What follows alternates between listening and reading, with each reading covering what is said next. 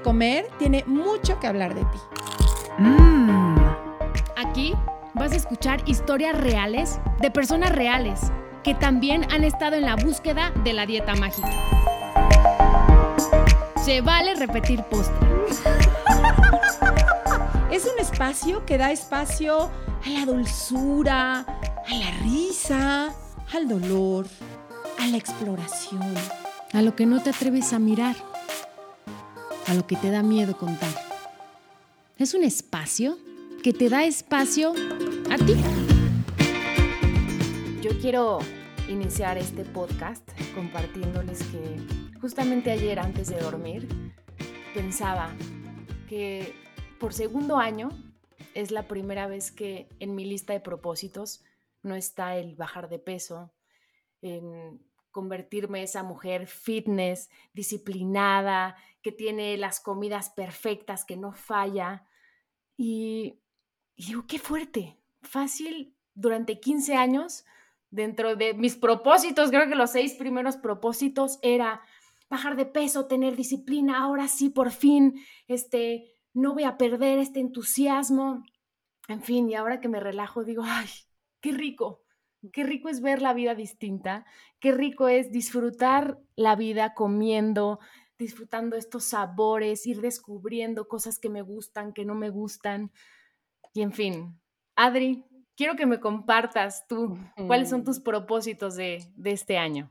Algunos, aunque sea. Es que ahorita que te escuchaba me iba yo también para atrás igual en el mismo lugar que, que, tú, de que fuese mi propósito, pero además la pasaba pésimo cada diciembre, porque en cuanto empezaba diciembre era el miedo de, claro, voy a engordar, pero bueno, la promesa de en enero me tengo que portar bien, que hoy cuando les digo, no quieres atracar en enero, no te amenaces, no, no quieres atracar en diciembre, no te amenaces con ponerte a dieta en enero, ¿no? Em, pero yo vivía así, con un terror, ¿sabes? Pasaba diciembre muy atormentada, porque em, sí, me venía esta compulsión además de otra vez no lo logré, eh, otra vez pasó un año y no cumplí mi promesa y entonces me sentía eh, como muy decepcionada conmigo misma y eso me llevaba a comer más además, ¿no? Y entonces, a estar en un lugar bien incómodo de no poder disfrutar, yo me acuerdo eh, justo cuando nació mi primera hija, que yo, lo, fíjate, esta fue mi instrucción cuando nació Carla. Le dije a, mi entonces esposo, primero le hablas a mi mamá, te voy a dejar dos instrucciones, le hablas a mamá y a la nutrióloga y a la masajista, o sea, esas en, ese orden les vas a hablar. ¿No? Literal. Porque además en el grupo del psicoprofiláctico, eso era el tema. No, yo ya tengo a la que te venda y te pone formol y te pone no sé qué y entonces te va a dejar no sé cómo, pero te tienes que vendar el primer día, ¿eh? Porque si no, no te hace el mismo efecto. Y tienes que, entonces, o sea, ¡ah! ¡Qué horror! Y entonces, justo acabé de hacer una de mi, mi primera hija y yo me justo estaba con esta nutrióloga. Y esta amenaza de, a ver, viene la cena de Navidad, no comas postres, aguas con las botanas, tú cenas antes, eh, ok, el pavito, pero sin grasa.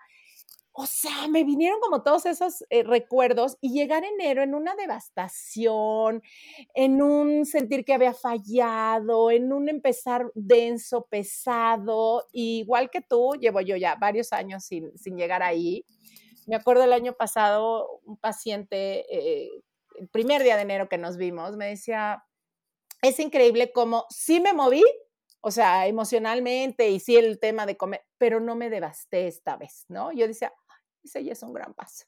Entonces, bueno, sí. así, ¿Sabes? así Ahorita te, escucho y me acuerdo que para mí era un relajo decidir qué día iba a empezar la dieta, ah, ¿no? Sí. Porque si empezaba el año el primero, pero venía la rosca. claro. O sea, muchos días, no, este año sí, el primero de enero empiezo con todo, no sé qué, claro, se atravesaba la rosca y entonces ella comía rosca, pero entonces, no, no, no era una cosa, una indecisión, un sufrimiento.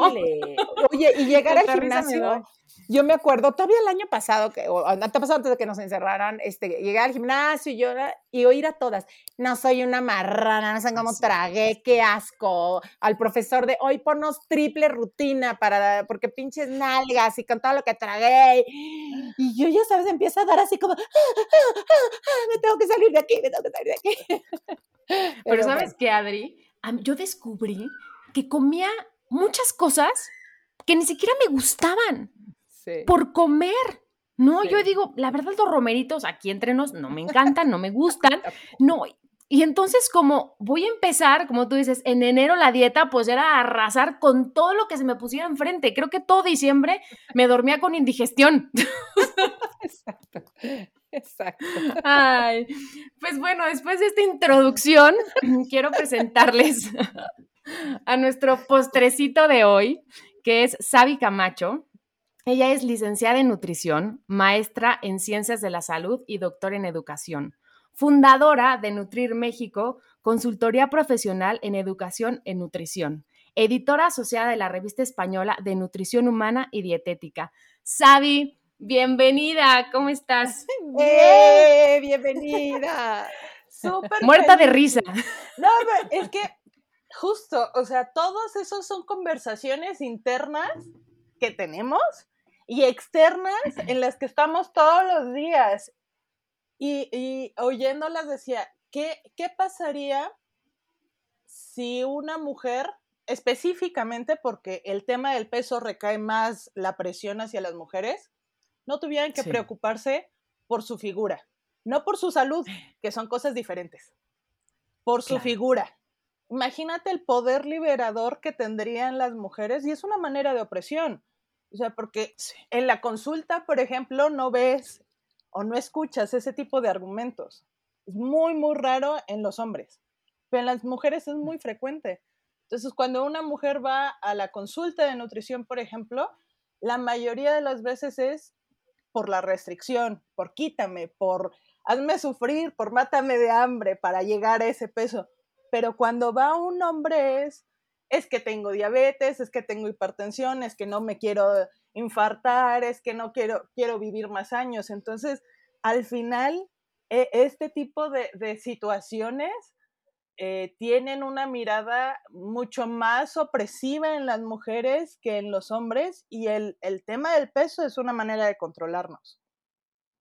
Totalmente. O sea, yo veo a una mujer, ¿no? Que igual es súper inteligente y logra y no sé qué, pero alguien te le dice, gorda, es como si ya le dijera, ya, o sea, todo lo demás que hiciste no sirve, ¿no? Como si fuera el peor insulto, el, cállate, ya te me estás subiendo. Eh, de hecho, no sé quién era, no sé, Susie Orbach o todo, todo que sabes saber, ¿no? Que decía que es la esclavitud de la mujer, ¿no? O sea, este eh, estás logrando cosas, estás haciendo, y de pronto es, eh, eh, nena, ¿a dónde vas? ¿A dónde vas?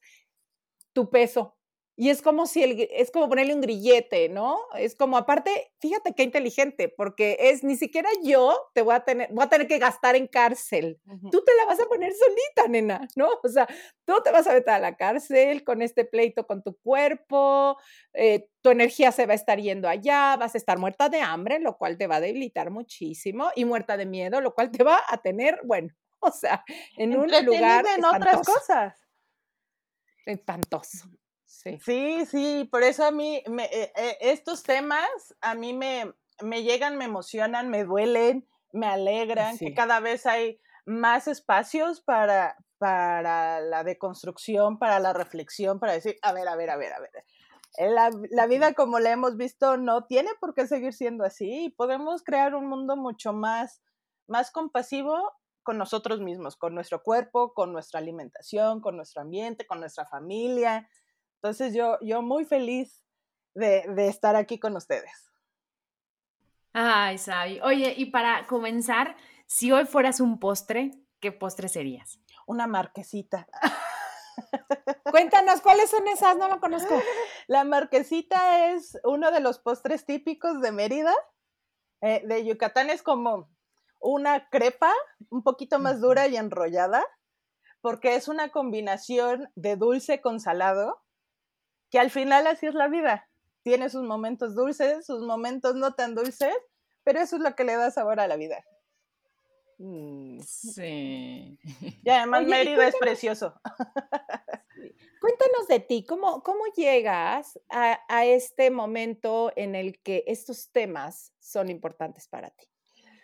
Mira, empecé un poco desde por qué decidí ser nutrióloga. Yo en la, en la prepa, todos mis amigos ya sabían que querían estudiar y todos iban a ir para el área de negocios y yo no quería estudiar eso y era un, un, un, un estrés de todos ya sabían qué y yo quería hacer todo. Yo quería ser médico y quería ser maestra y quería ser abogado y quería hacer, quería hacer todo.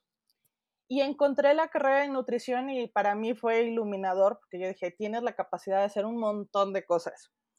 En el transcurso de, de la carrera, pues al final, digo, la carrera es relativamente reciente, el próximo año se van a cumplir apenas 50 años de la, de, de la primera generación que existió de nutrición en México, entonces todavía es relativamente reciente.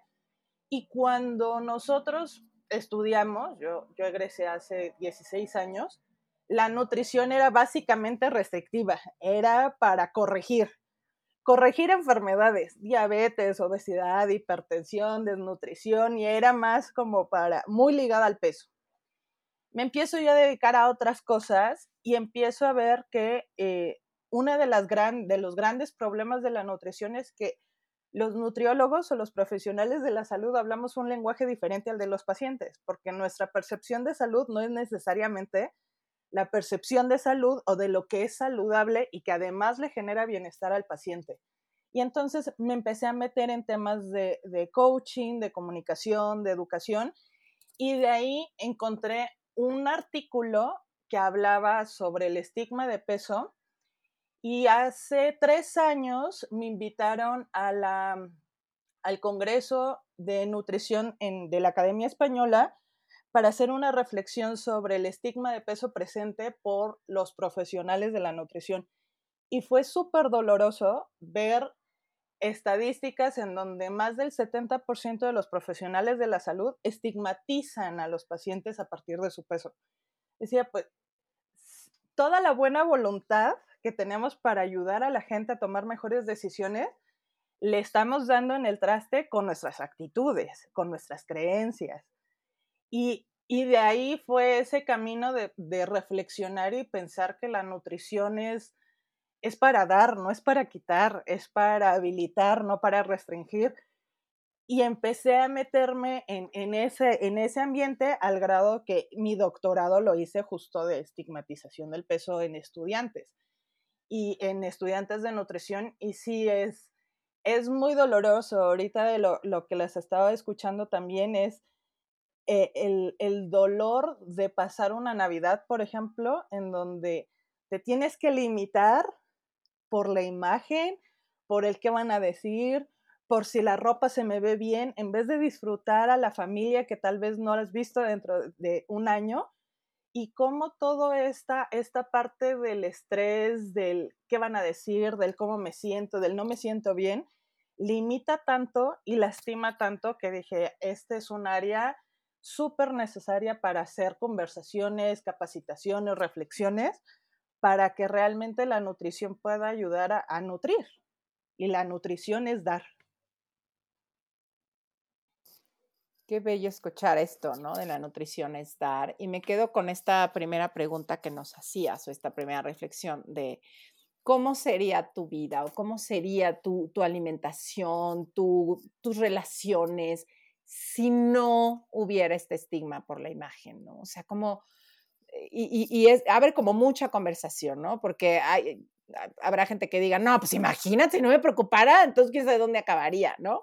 Eh, pero si vemos más profundo es qué, qué decisiones tomaría esta libertad. O sea, hasta ahí es cuando nos damos cuenta en la esclavitud en la que vivimos por la imagen. Es, es, durísima y ya la hemos normalizado tanto que ni siquiera nos damos cuenta lo dura que es. Y, y que además eh, está muy enraizada. O sea, yo, yo trabajo principalmente con mujeres, justo porque también la discriminación del peso eh, tiene una interseccionalidad con otras, con otras situaciones, la edad, el género, la raza, la situación económica. Y me ha tocado ver, por ejemplo, eh, estudiantes que les pregunto, ¿cuándo fue la primera vez que te pusiste a dieta? A los 10 años, a los 5 años, a los 15 años, antes de, para la fiesta de 15 años. Sí. ¿Y qué fue lo que hiciste? Ah, pues comí lechuga, me quité el pan, me quité esto, me quité el otro, pero todas las conversaciones, porque al final el término de dieta, dieta es todo lo que comemos en un día, pero le hemos dado una connotación sumamente negativa a la restricción. Y entonces imagínate ver una niña o un niño de 10 años, yo una paciente que tuve fue de 4 años, que llegó la mamá para poner la dieta. Ay, no me duele el alma. Y, y, eh, eh, por un lado, una niña de 4 años y por otro, un niño de 6 años, niño que, me, que no quería comer porque, su, porque las grasas mataban a su corazón y él no se quería morir.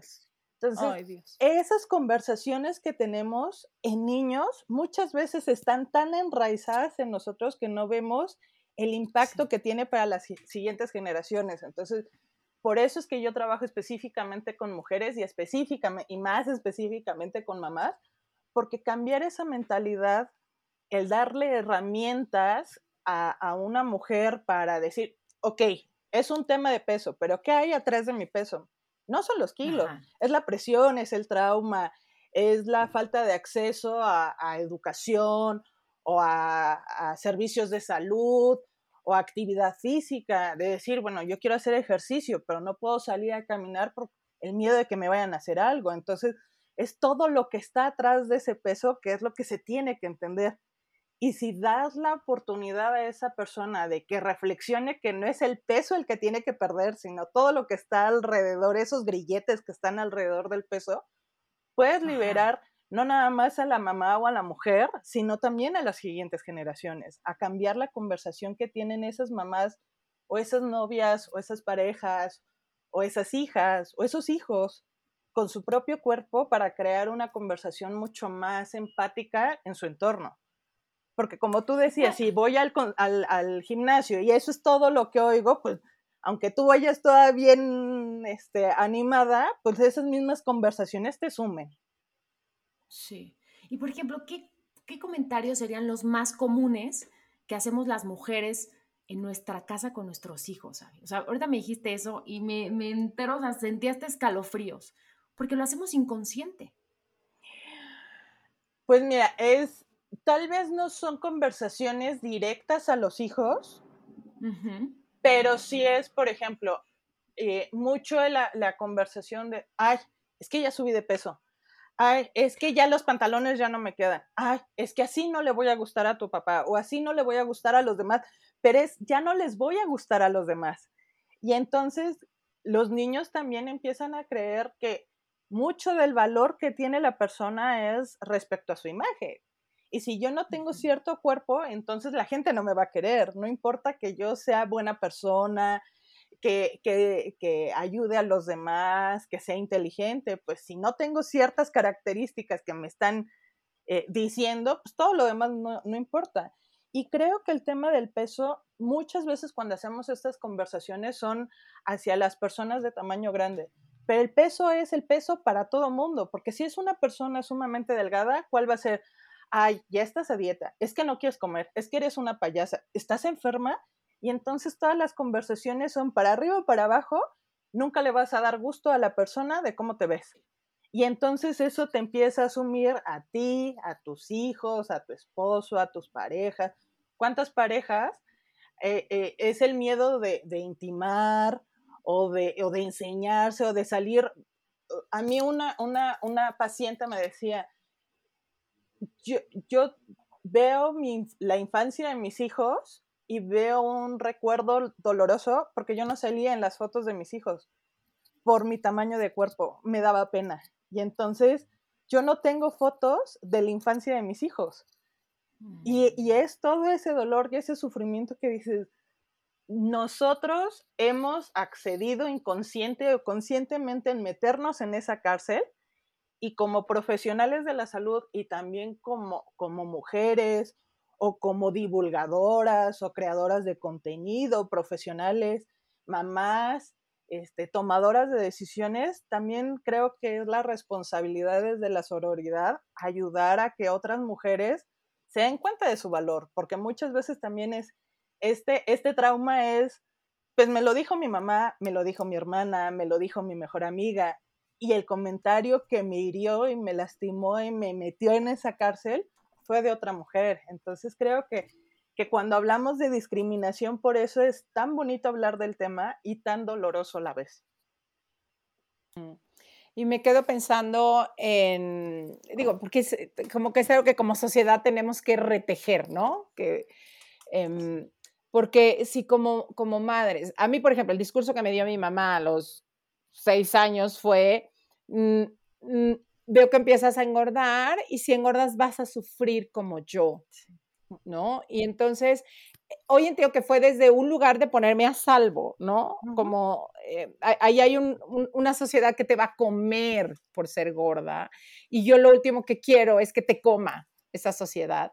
Y mi forma de, de amarte es poniéndote a dieta. Me pusieron a dieta a los cinco o seis años. Y, mm, y el, el espacio, el, lugar al que me llevó, pues fue espantoso, ¿no? O sea, treinta y tantos años viví desde ahí con una sensación de no ser suficiente y que esta sensación de no ser suficiente no solo tenía que ver con mi cuerpo, desde, porque toca eh, como entraña. Y, desde ahí me relacioné, desde ahí eh, planteé mis objetivos o dejé de plantear mis objetivos, desde ahí salía o no en las fotos, desde ahí me sentía merecedora o no, desde ahí ponía o no ponía límites. O sea, no solo fue un tema de cuerpo, fue un tema que se implantó en lugares muchísimo más profundos y que vuelvo a la pregunta inicial que nos hacías, ¿qué hubiera pasado si la imagen hubiera sido importante? Eh, pues mi mamá no hubiera sentido esta necesidad, entonces eh, meterme en, este, en esta historia de cambia tu imagen para que el mundo te acepte.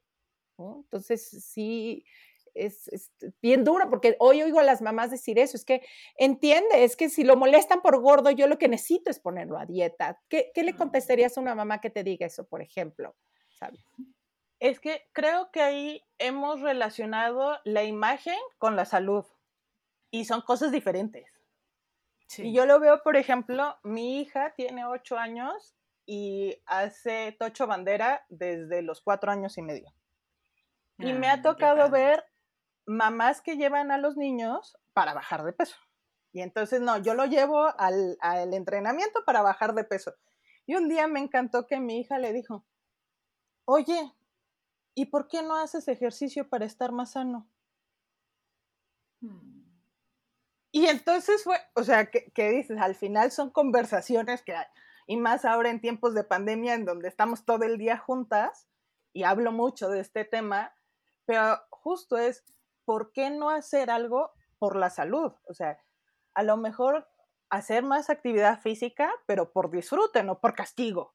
Comer más verduras, no porque es lo que me toca o la obligación, no es bajar de peso para ser sano, porque no todo lo que nos ayuda a bajar de peso nos da salud. Es ayudar a la gente a tener comportamientos más saludables. El estrés de comer lechuga pensando en una pizza no es saludable. El, el, tener hambre y tomar agua o comerte hielos o masticar chicle no es saludable. Entonces. O tomar café, sí, no, no, no, eso no es saludable, ¿no? Atiende tus necesidades. O pastillas, pastillas, dietas, jugos. Y además no es saludable ni siquiera para el bolsillo. ¿Cuántas? Una vez con una paciente nos pusimos a hacer la, la, estimación de todo lo que se había gastado en fajas, en cremas, en dietas, en otros nutriólogos, en bariatra, en pastillas, en retos. Cuando voltea, me dice, es que con eso me voy a comprar un carro y ahorita estoy sufriendo de transporte. Le digo, ese tipo de, de situaciones es, no te voy a atacar por lo que has hecho, pero te voy a ayudar a darte habilidades para ver la vida con otros ojos, con otros lentes, porque estos lentes a lo mejor te han causado mucho daño. Y si vemos con otro cristal tu vida, no es cambiar la vida, sino es cambiar la perspectiva. Y a este tipo de mamás es, ¿desde dónde quiero proteger a mis hijos? Desde un ambiente de una relación saludable con su cuerpo. Yo a mis estudiantes siempre les digo, antes de promover una alimentación saludable, promovamos una relación saludable con la alimentación. Si nosotros le damos eh, esas herramientas, esas reflexiones a la mamá, es desde dónde quieres ayudar a, tus hijos, desde tener una vida saludable o una vida llena de traumas, porque el peso nunca va a ser suficiente, pero la salud, cuando una persona es sana, es suficiente para lograr todas sus metas. Entonces, ¿desde dónde quieres ayudar a tus hijos? Qué interesante este punto de vista que nos estás diciendo, porque tiene todo el sentido, ¿no? La salud, hay que cuidar la salud para el resto de la vida, ¿no? Para tener energía, para hacer deporte, para poderte concentrar, para poder estudiar, ¿no? Para, para ser feliz, para estar bien. Justamente platicamos en otro de nuestros podcasts, ¿no? Que cuando estamos a dieta y hacemos estas locuras, no restringimos en comida, no tenemos energía de vivir, estamos desconectados. Quieres ladrarle a la gente. Totalmente. Estás de pésimo humor. Sí. Pésimo, sí. De pésimo, sí. Oye, y ahorita que mencionas, ¿no? O sea, que es que como para ir fomentando esta parte saludable, tener una sana relación con la comida. Y, y me gustaría que nos platicaras desde tu punto, ¿cuál sería, ¿no? Tener una sana relación con la comida.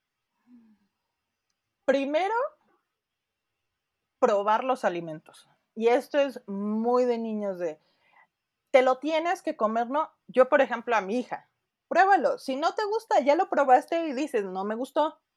Pero no obligar a los niños a comer. Y, al final estas relaciones saludables empiezan desde niños. Otra, quitar el chantaje de la comida. Si te comes esto, te doy esto. O no te vas a parar hasta que termines esto. Y entonces empiezan esos traumas de, pues ya no reconozco mis señales de hambre y saciedad porque tengo que comer hasta que ya no te, o sea, ya no me entra la comida, pero como fue alguien más que decidió la porción que tenía que comer, me la tengo que comer. Entonces, yo, yo lo veo mucho, digo, muchas veces nadie es profeta en su tierra, pero al menos que de, de otras, de otras situaciones, otros traumas, otros problemas existenciales que pueda tener mi hija por, como seres humanos, que al menos el tema de la alimentación y de su cuerpo no lo sea. Pero era lo que yo le decía, mira, pruébalo. Si no te gusta, ya sabes. Tal vez después lo probamos en otro tipo de preparación. Y, por ejemplo, los nopales antes no le gustaban y ahora ama los nopales en todas las presentaciones. Mm. Luego, es que quiero comer más te voy a servir una porción pequeña. Si quieres más, se vale repetir. Pero es preferible servir una, una, porción adecuada para tu edad a que sírveme, sírveme, sírveme y luego terminamos desperdiciando comida, que eso también es otro tema, es la, salud, no nada más con nosotros, sino con el medio ambiente. Y desperdiciamos muchos alimentos en el mundo y en México.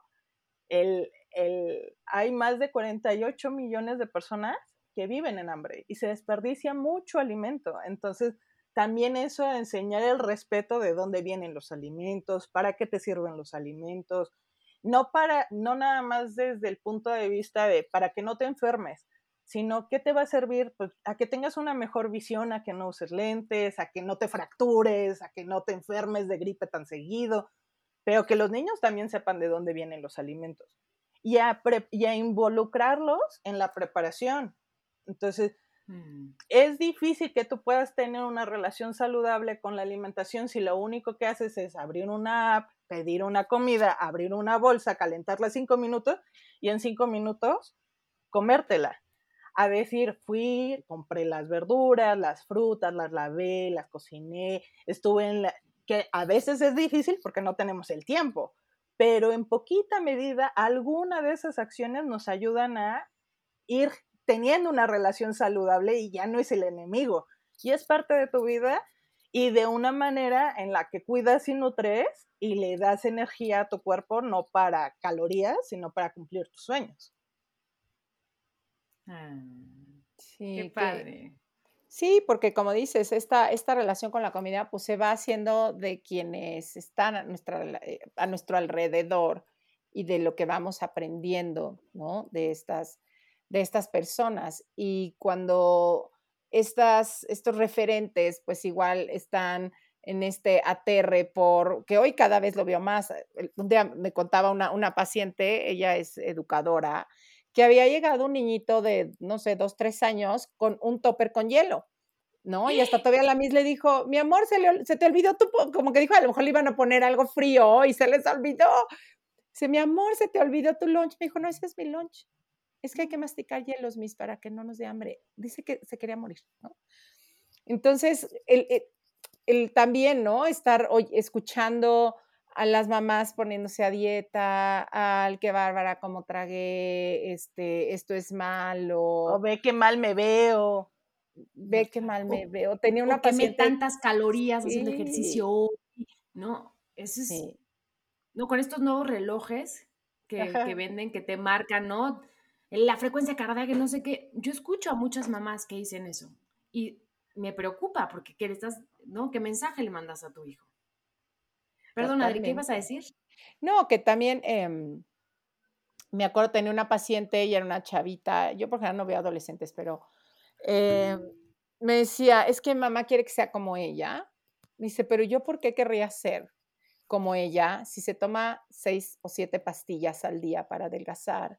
Si se la pasa eh, cuatro horas en el gimnasio, si se tarda dos horas para decidir qué ponerse y siempre sale de mal humor, si cuando estamos comiendo ya no come con nosotros. Me dijo, ¿por qué yo querría ser como ella? ¿No? Y la mamá su discurso era, mira el ejemplo que le estoy dando, mírame. O sea, fit, flaca, guapa, ¿por qué ella no lo ve? ¿No? Y cuando yo oí el discurso de la niña decía, es que tienes absolutamente toda la razón. ¿Por qué querría ser así? Pero cada vez yo me aterro más de ver eh, estos pues, ejemplos que les estamos dando a nuestras criaturas, ¿no? De, eh, de, de, vivir obsesionadas con la comida, de empastillar, de hacer dieta, de, o, o la mamá que come eh, y se siente tan culpable de comer, que como decías tú no quieres salir en la foto, o muchas que me dicen, es que yo no soporto que mis hijos me abracen porque me van a agarrar el gordito. Yo digo, imagínate que te pierdas de un abrazo de tu hijo y estés aparte quitándole la posibilidad de un abrazo a tus hijos, porque te van a tocar el gordito.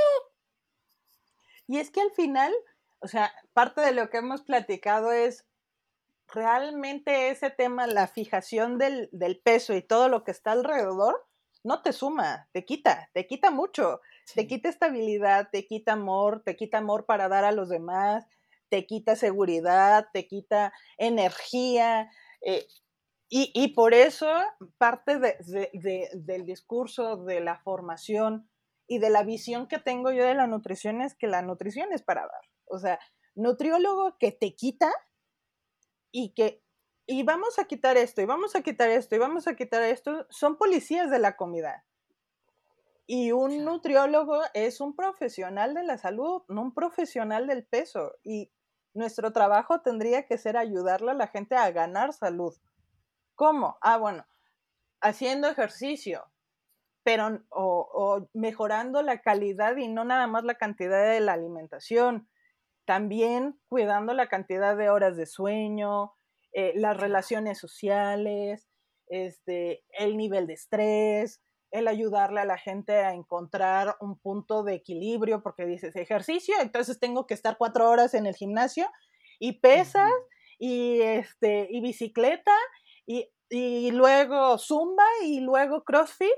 Y dices, bueno, si es ese ejercicio que no disfrutas, no te está ayudando, porque entonces es una tortura. Pero si te gusta caminar, camina. Si te gusta boxear, boxea. Si te gusta bailar, baila. O sea, al final es reconocer no nada más esas señales de hambre y saciedad, sino la naturaleza del ser humano. Y la naturaleza del ser humano es alimentarnos y movernos y vivir en sociedad pero hemos hecho muy compleja la vida a partir del peso. Sí, ahorita que te escucho hablando del ejercicio, para mí hacer ejercicio antes era sudar la gota gorda, dejar la vida ahí en el tapete, en la caminadora, para mí era hacer ejercicio. Y por primera vez estoy, o sea, me atreví a hacer algo que nunca había hecho, pilates. No saben cómo los disfruto, no saben, no, el cambio de ejercicio, ¿no? Porque antes era, un, la verdad, como que no me daba cuenta, pero ahora que, pasa el tiempo y que estoy haciendo algo distinto, me veo el, veo el desgaste que era el otro tipo de ejercicio que hacía. Y no bastaba una hora, a veces hacía dos. Y ahora que, que veo el ejercicio como un disfrute, como algo que voy y que, y, que cada día digo, ay, hoy tengo más elasticidad que ayer, es bien padre hacer algo que realmente te guste y que tú ves a tu cuerpo como, no, o sea, yo soy más dura que una tabla, entonces la verdad es bien bonito ver cómo cada vez tengo más elasticidad, este, me puedo agachar con facilidad para, cargar a mi hijo, ¿no? Ver el ejercicio desde otro lugar. Y es que es justo, es, regresar a la conversación de la salud. Exacto. Y, piensas, bueno, ok, eh, hemos simplificado mucho el tema del peso a come menos y muévete más. Y, y no, o sea, en México el casi 60% de los hogares viven en inseguridad alimentaria. ¿Eso qué significa? Que no tienen la seguridad de tener alimentos en cantidad y en calidad todos los días. Obviamente que si tú le dices que tiene que llevar una alimentación saludable a base de salmón, la gente no tiene la posibilidad de comerlo. Entonces no nada más es come mejor, es come mejor, mejor, más saludable, de mejor calidad, en un ambiente mejor, o sea, tal vez yo como ensalada o como leguminosas o llevo una alimentación basada en plantas y a la hora de comer es pleito, pues eso no es una alimentación saludable. Si yo quiero hacer ejercicio, pero, ay, ¿cómo vas a hacer 15 minutos cuando yo hago 3 horas?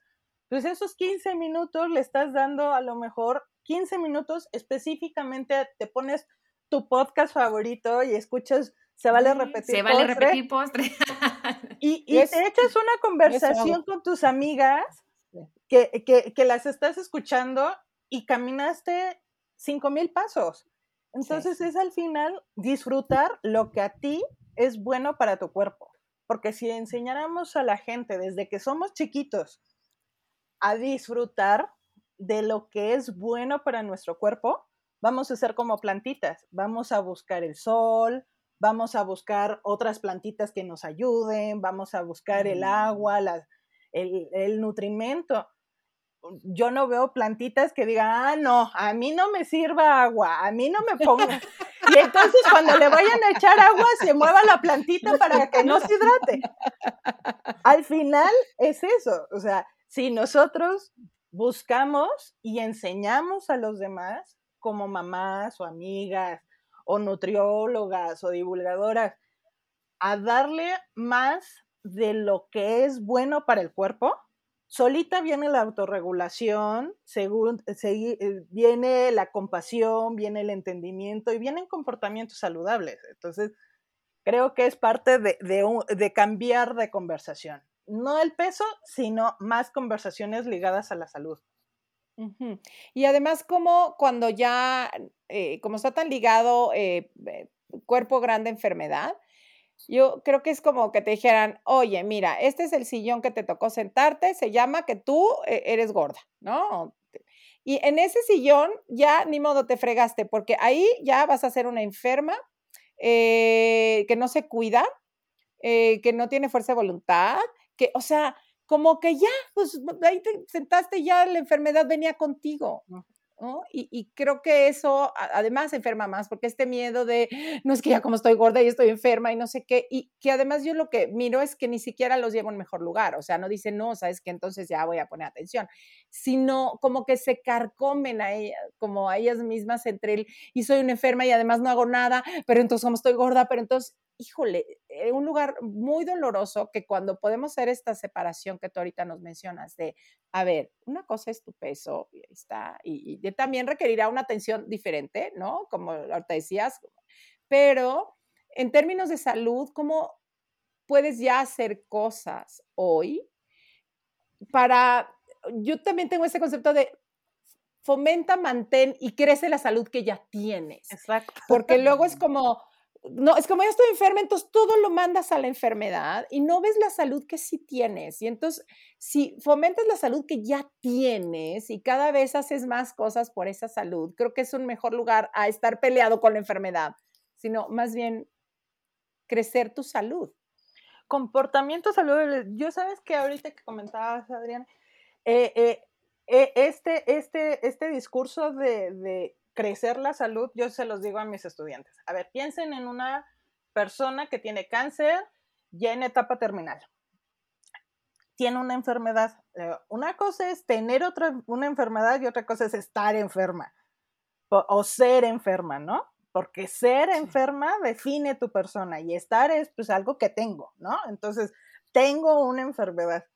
Digo, pues imagínense que esa persona pueda llegar a, morir a su casa, con sus, con sus hijos, con su pareja, con, sus nietos, eh, que se despida. Esa poquita salud emocional, familiar, se le estás dando aunque su cuerpo físicamente esté enfrentándose a una enfermedad terminal, puede gozar de salud de otros aspectos. Entonces, si dices, bueno, a lo mejor yo tengo diabetes, ¿no? Pues mi metabolismo de la glucosa, pues tal vez no está tan al tiro, pero salgo a caminar con mis hijos, este, procuro comer de, de, de varios tipos de alimentos, a que trato de checarme mi glucosa, este, reconozco cuando se me sube o se me baja el azúcar. Entonces empiezas a tener una relación saludable con tu, con tu condición. Y entonces es algo que tienes y que en algunos casos, a partir de tu comportamiento y del comportamiento en el que te rodeas, en el contexto en el que te rodeas, puedes dejar de tener esta condición o aminorarla pero es desde lo que tienes. Siempre digo que una casa se construye con lo que tienes. Y si le decimos al paciente que construye desde lo que no tiene, pues va a ser bien difícil que alcance ese estado de salud. Pero si a mí me gusta cocinar, bueno, ya ese es un comportamiento saludable. Ahora, ¿cómo podemos mejorar la calidad de los alimentos que consume? A mí me gusta hacer bailar, pues entonces échate tres horas bailando en vez de que estés una hora en el spinning. Entonces, desde lo que te gusta y desde lo que tienes, interna y externamente, construye tu salud. Me encanta, me encanta, me encanta escuchar. Además, tú, como tu pasión, porque me parece que, sea, que, es algo que de verdad traes y que estás convencida y, que, que, hoy lo puedas compartir. ¿Cómo, ¿Cómo te encuentran? ¿Con quién lo compartes? ¿Cómo se pueden acercar a ti? Mira, nosotros tenemos una plataforma que se llama Nutrir México. Está muy enfocada hacia estudiantes y profesionales de la nutrición. Al final, creo que parte del cambio también tiene que venir de nosotros como profesionales porque nos han enseñado a ser muy pesocentrista y, muy, muy dicotómico. Entonces necesitamos empezar a cambiar esas conversaciones primero. Y también me pueden encontrar en nut-sabi. Ahí ya es la parte de yo sabi como nutrióloga. Y eh, para, para poder hacer esos talleres o esas conversaciones, habilidades de comunicación, coaching nutricional, de, de conducta alimentaria, tanto en estudiantes o profesionales de la salud o pacientes. Te digo, específicamente eh, mujeres y principalmente mamás. O sea, ese es desde, desde todo lo que soy también para poder ayudar a los demás. Ay, qué padre, Sabi. Te disfrutamos muchísimo. De verdad espero que podamos repetir postre contigo nuevamente. Este, pues muchas gracias, gracias por compartirte con nosotras. Ay, no, el, el gusto y la alegría es, mía y sí, este, gracias por, por, generar estos espacios de reflexión y de, de poder crecer en tribu. Exactamente, porque yo creo que este es un trabajo que se hace mejor acompañado y que entre más cambiemos la conversación, como tú dices, no estamos generando entornos más seguros para nosotras mismas. Y, y estamos dándole a, a, la siguiente generación un lugar mejor para vivir. Totalmente. pues ah, muchas gracias, Abby, mamás que nos están escuchando, que luego tienen estos terrores que ya es como deporte de alto riesgo alimentar a nuestros hijos con todo esto que escuchamos. Sepan que hay voces, que hay personas que pueden darles otra visión y que disfruten mucho más la vida, disfruten a sus hijos, porque si se les va en que comió, que no comió, dejan de ver tantas cosas hermosas de la vida de sus hijos que no vale la pena. Y pasa tan rápido la vida, Adri, que hay que exacto. disfrutarla al 100. Exacto. Y tenemos la oportunidad de construir un, un mejor año sin esas ataduras. Exacto. Exactamente, exactamente. Sí, Adri aplaude, yo también. Sí. Ay, muchísimas gracias a las dos. Muchas gracias. Un abrazo. Gracias. Si te gustó el podcast, pasa la voz. Y no olvides suscribirte.